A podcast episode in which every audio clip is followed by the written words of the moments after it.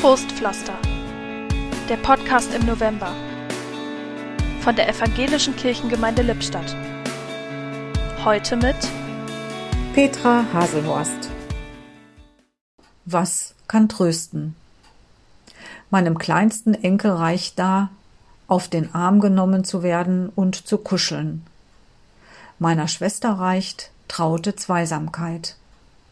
Mir reicht Ruhe und Rückzug.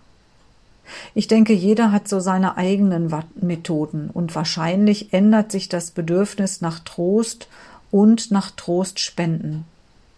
Ich kann ja schließlich nicht jeden einfach so in den Arm nehmen, der Trost braucht, gerade jetzt nicht.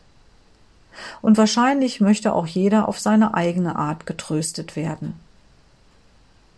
Schweigen, das kann auch helfen, genau wie Klagen. Die Psalmen geben uns Hilfe, Worte auszusprechen, die ich selbst nicht wagen würde.